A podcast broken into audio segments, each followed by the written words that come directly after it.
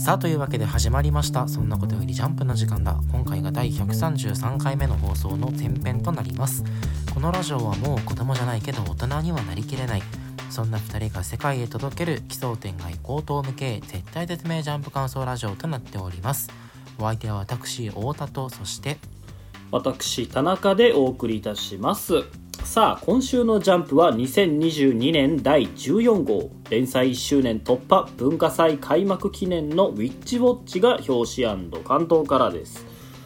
さあというわけで今週もそんなことよりジャンプの時間だ始めていきたいと思うんですが今週は珍しく冒頭にちょっとジャンプニュースを、えー、お話ししていきたいなと思いましてまあ何をお話しするかと申しますとワンピースの、えー、トレーディングカードゲームが発売決定ということで。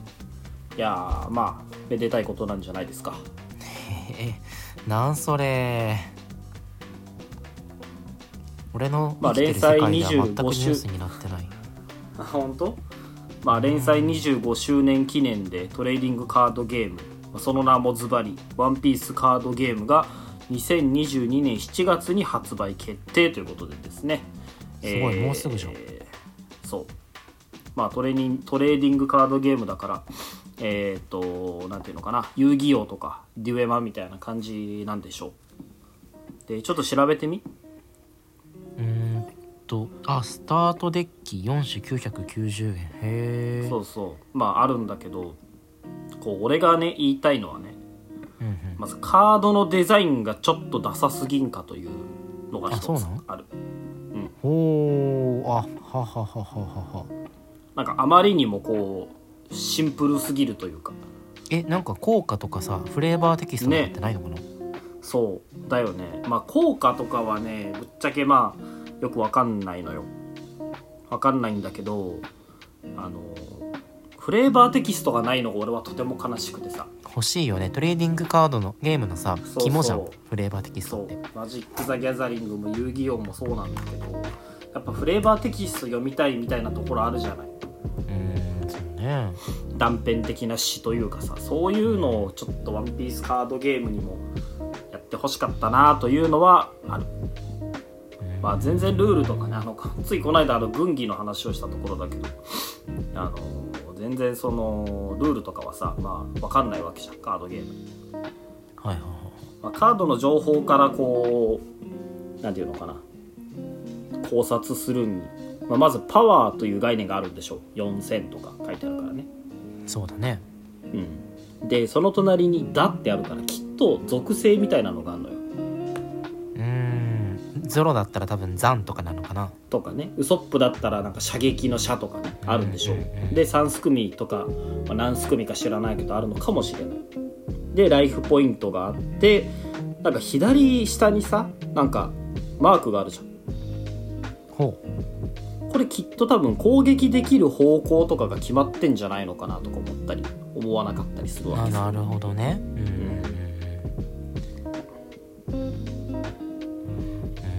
いうことでどういうこうあれになるのかね全く分かんないんだけど。なんかこれすごいねティーチングアプリも展開するって。ティーチングアプリって何？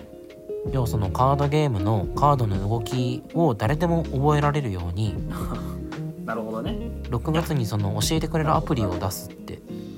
あのそれをさまあそれやってくれるのはすごいありがたいことなんだけどあのそれをやってくれるならいっそもうアプリで出してくれよってちょっと思うねえ。デジタルカードゲームでいいんじゃないのかとはねえまあその現物、まあ、トレーディングカードゲームっていうのであればこう現物をいろいろね当てる引き当てる楽しみもいろいろあるっていうのは分かるからまあ分からなくはないんだけど、まあ、せめて同時にアプリ版とかでも出してくれればいいのになとはちょっと思う。ね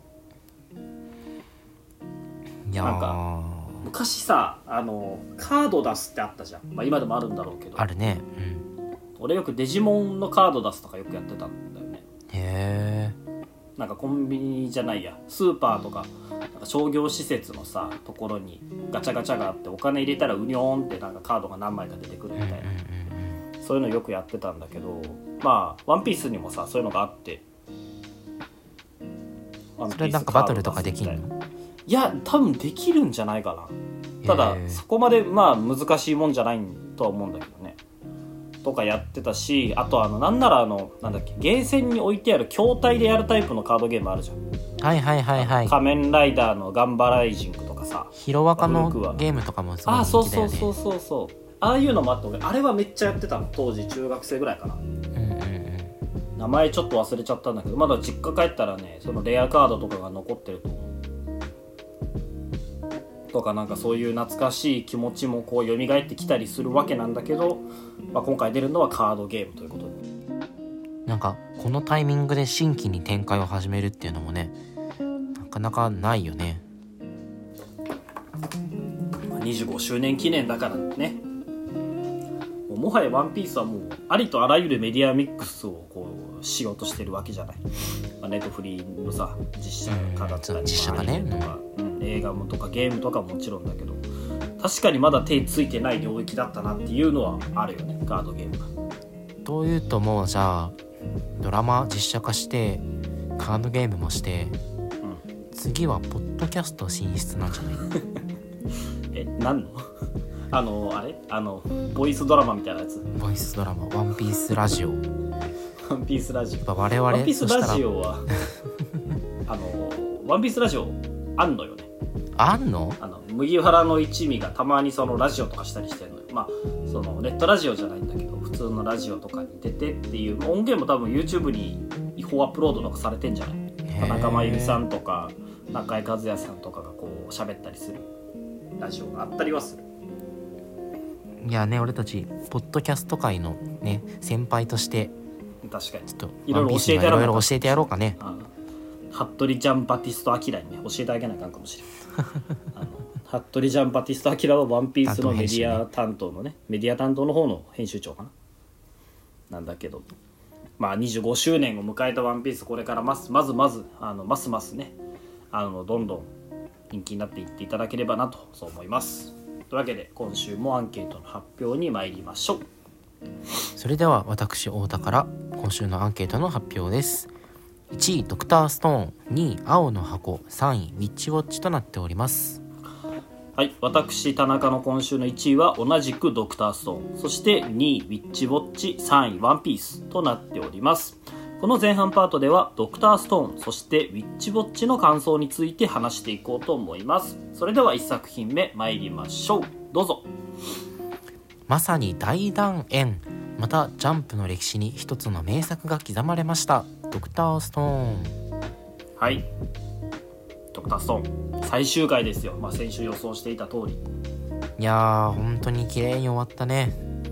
もう終わったという感じだね。まずこの圧巻のカラーページよね。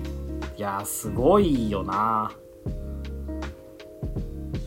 坊一先生ね無限に書くじゃんね。無限に書くよな。あの先週先々週さその坊一先生の宇宙描写がすごいとか、そのホワイマンの軍隊をちゃんと書いててどんだけね手間のかかる作業なんだろうとか言ってたんだけれど、うん。それと並行して今週のこのカラーページも坊一先生仕上げてたわけでしょ。うん。化け物よ。6ページあるからねカラー関東カラーより長い。長い。しまた色ついてるだけじゃなくてさ内容もいいんだよね。はあ、はあはこのカラーの感さセリフというセリフってその大気圏突入っていうその無線からの音声しかあ、なくてあね。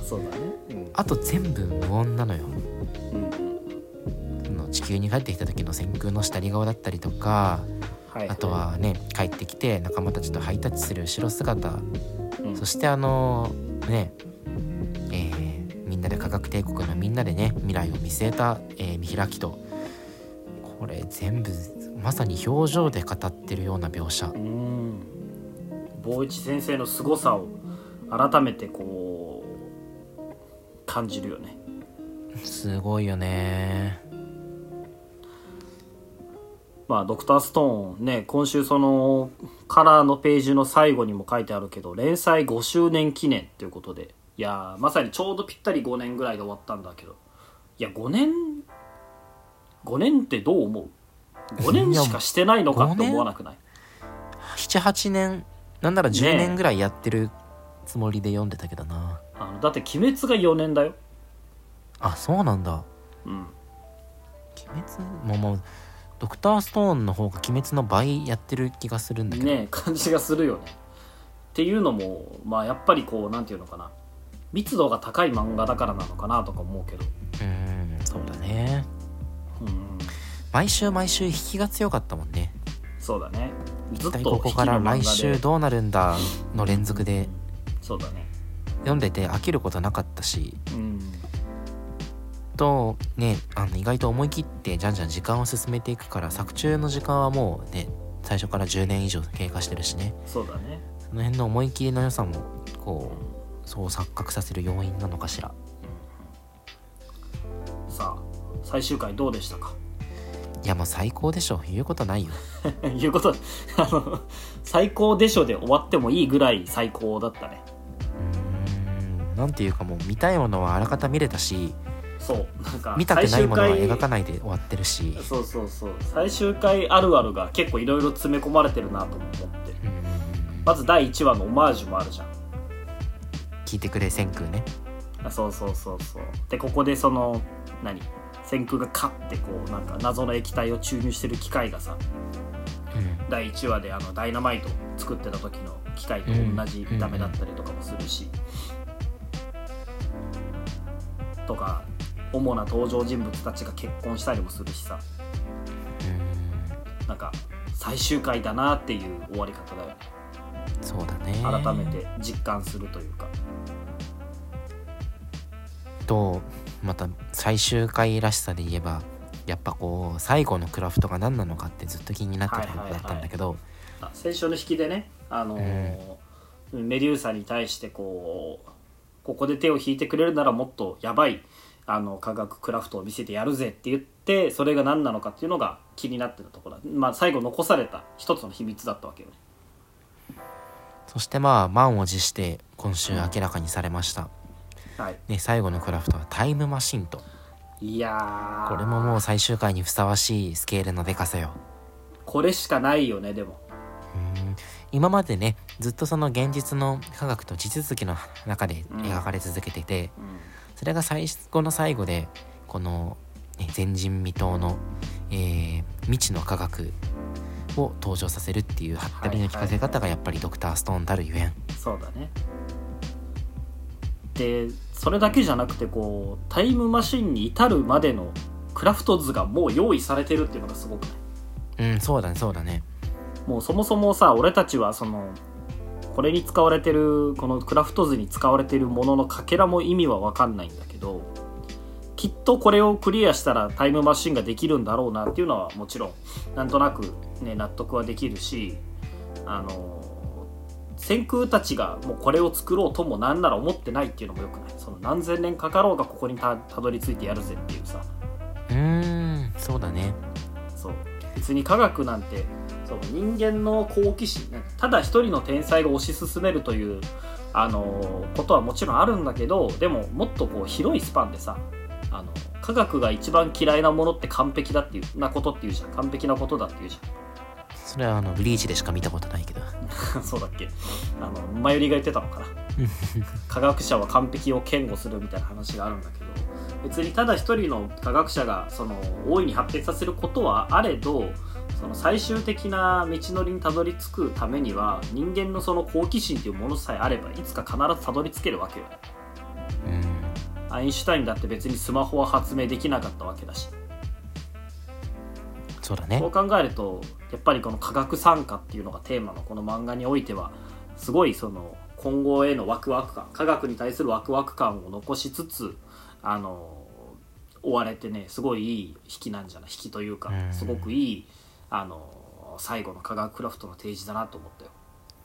なんかねその我々の常識からするとタイムマシンなんて到底作れるはずがないと思ってしまうとこなんだけど、まあ、玄君がこ今週言ってるようにあの一歩一歩くさび打ってタイムマシン作っちゃうでしょっていうセリフがさその今までのドクターストーンのあの歩みとも連なっていて何もないところからあの村を作って、えーはい船を作ってスペースシャトルを作って宇宙に行ったあれができたんだからじゃあタイムマシンもできるでしょってこう展開していくのよね。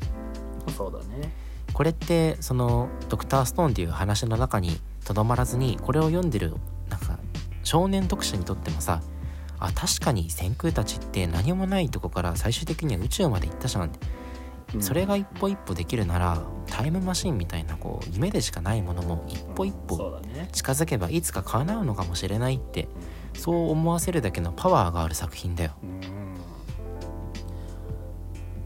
ヒッグスバコントローラーとかね。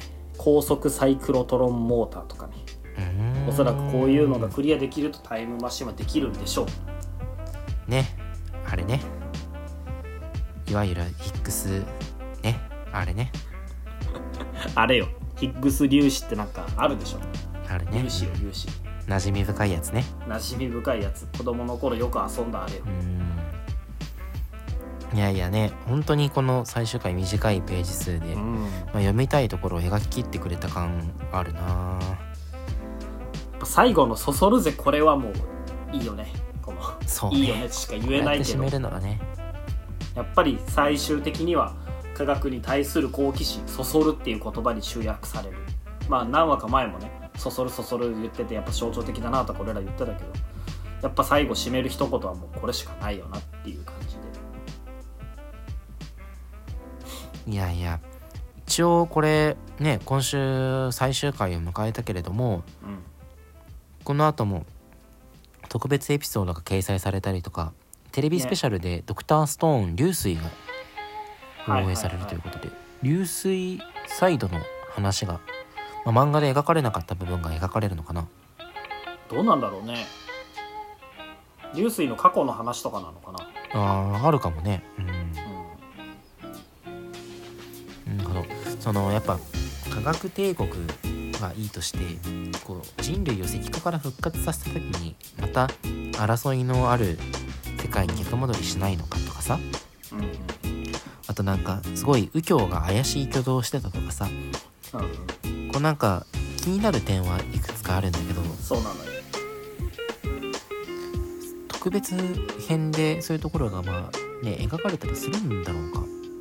いやどうなんだろうね。我々はさやっぱどこまで行っても文系じゃない所詮。だから、先空たちがやってるその科学クラフトもほーんっつって鼻くそほじりながら聞いてたけどやっぱ我々が気になるのはさこう社会システムの話というか。そうだね。そうせん まあ司はさ今週もうもはやそんなあの俺たちが危惧してたようなことは来ないとか言ってたけど。いやそんなこともないだろうと俺は正直思うわけ 結局その全部あの全員復活させてしまったらそらねあの食料も足りなくなってね。まあそうだね。だしまたどうしても統治しようとするやつはいるし多分一番いいのは先空が独裁者になることだと思うのよね。もはや。ディストピアそう。できるんじゃない？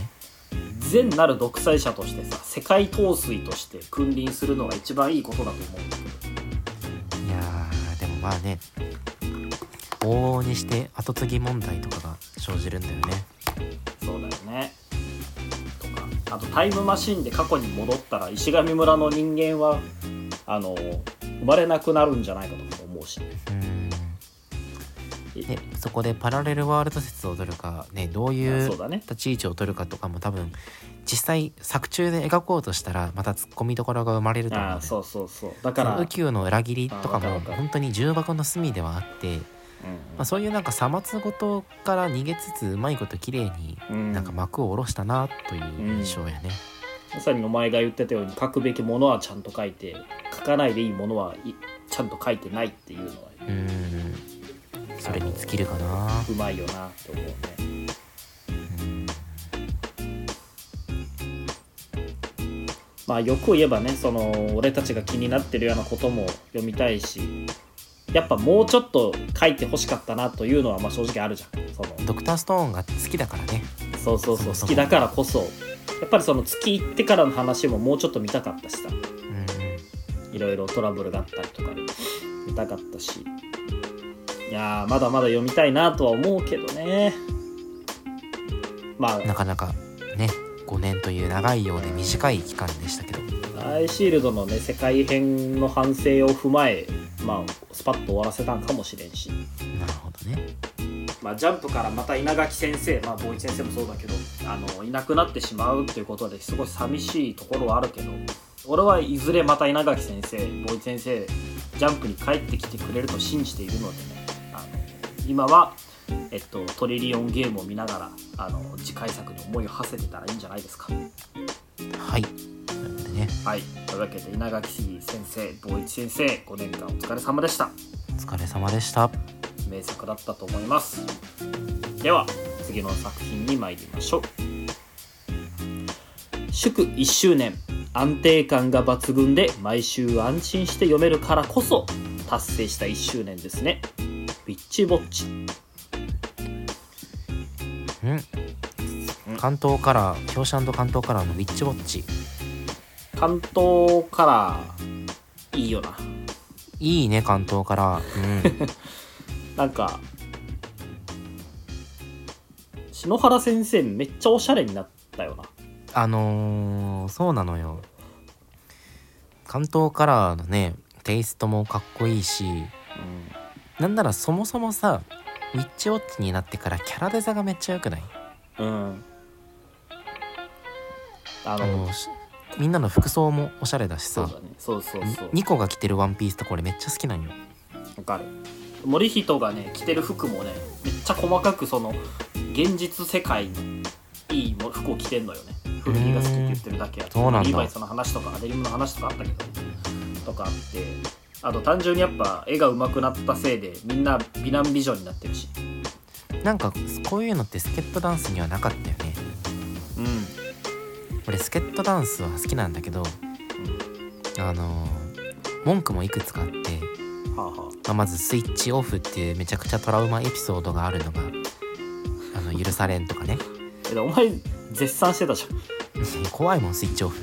ゃんジャンプ読んでてあの結城さんじゃないや。あの女の人が振り返るところでジャンプ投げたみたいな話もな前したけどさ。こ 怖い怖いあんなの読んでられんわ。怖すぎてびっくりしたみたいな話で。まあまあまあスイッチオフで、まあ、名作ではあるけどトラウマエピソードもあるででただその最たるところがねあの姫子の髪型のダサさなのよね。外向きカール M 字番組。まあ時代もあれど。姫子のキャラデザはめちゃくちゃダサくてだってサブキャラさみんななんかデザインしっかりしてたのにさなんで主要キャラがこんなにダサいんだろうとかそのスケットダンス当時からずっと気になってたのよかなかライバルとして登場する生徒会の面々もさ椿君とか生徒会長の髪型がまず一番ダサいじゃん。あのあれね椿君の前の生徒会長ね。椿君あの前の生徒会長。そうそうアガタ会長。そうそう。あアガタ会長か。あのツンツンのスポーツ狩りの髪長いやつみたいなやつ。前にとんがってるやつね。はいはいはいはい。よく言えばミリオみたいな髪型なんだけどえでもあの生徒会長さあのピクシー見つけたのところかっこよかったじゃん。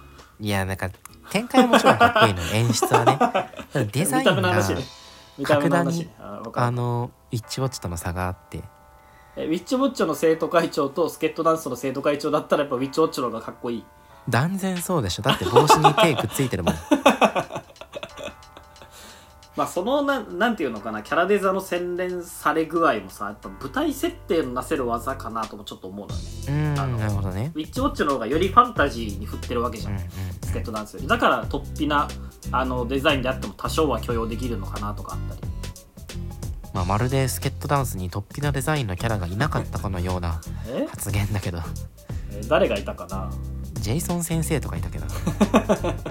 そうだね。あの素顔のねアイスホッケーマスクをかぶってるかのような素顔のジェイソン先生とか。いやわかるわかる。いやいやでもね本当にウィッチウォッチ始まってからうん。ね、あのデザインセンスかっこいいなっていうのがまあ今週の扉絵に凝縮されてるところよね。扉絵毎回思うんだけどあの敬吾がさこの狼人間体しか出てこないのかわいそうじゃない？こっちが映えるからね。こっちの方が入るからしょうがないんだけど。いやまあまあまあ本編もいいよね。本編もいいのよ本編も。どやっぱ1周年記念にふさわしい回だったなってあのひしひしと思うんだけど。うーん。やっぱ何が良かったかってまあ最後のページでしょ。話すべきは。これね震えたね。どうしそうどうしてこの物語にウィッチウォッチっていう表題がついているのか。改めて今回そのテーマを提示してあの1周年記念にふさわしい回になったと思うんだけど魔女を守るものではなく見守るものっていうところからのウィッチウォッチっていう。うん美しい。まず。ねえなるほどね。まあタイトル回収がある漫画は名作だからさ。みんなの立ち姿もかっこよければねウィッチウォッチのフォントももちろんかっこいいしね。そうなの。あのーテーマの提示っていうのが美しいのが一つとお前の言う言うように見せ方が異常にやばい、やっぱ演出の力を感じるというかさ漫画って演出なんだなって思うよね。そうね。やっぱスケットダンスの時にはなかったあの、シャレ感よね。だってこれスケットダンスで言うとさ第1話の「俺たちスケットダンス」のメソッドじゃん。クソダサじゃん。ダサくないけど別にダサくはないけどそれと比べるとやっぱ圧倒的におしゃれだしこの使い魔4人もさなんかこうやって並んでみるといいバランスしてんなと思うけど、うんうんうん。収まりがいいよね。そうキャラデザ的にも。いやーいいね、うん、なかなか今までそのえっと使い魔たちとあのニコとの関係だったりとかどういう立ち位置なのかってところがはっきりと描かれてこなかった中で、美晴くん加入してさメンバーも揃ったところでこうやってウィッチのウォッチなんだぞっていうのが改めて提示されるっていうのは、うん、そうだね。綺麗だしやっぱ1周年記念っていうところでこう、まあ、今までの固定ファンある程度ついてると思うからよりこうファン層を広げにかかってると思うのようん、今週のウはいはい。ィッチウォッチはね。はいだからこそニコちゃんが魔法でなんかあの学校に溶け込んでたりとかあとまあそれをそんなニコたちを陰ながら支える4人の使い魔たちの紹介だったりとかうんこうウィッチウォッチ改めてこういう作品なんですよっていう提示も兼ねててねいやーこの最後の、えー見開きは最高でしょう。あまりに綺麗すぎてさまあウィッチウォッチ言うてその第1話第2話って結構そのなんていうのかな。期待外れじゃないけどあこういう感じでいくのねみたいな雰囲気ちょっとあったじゃん。うーん意外とドタバ全タスケットダンス感あったりとかね。うん。もうちょっとラブコメ要素があのスケートダンスより強かったりとかそうだね。あのお面白いし全然悪くないけどいまいち爆発しないなみたいな話も俺たちもちょっとしてたんだけどあのもしそのまま打ち切られてたとしたらさこれが最終回になってたと思わない？あーありえる。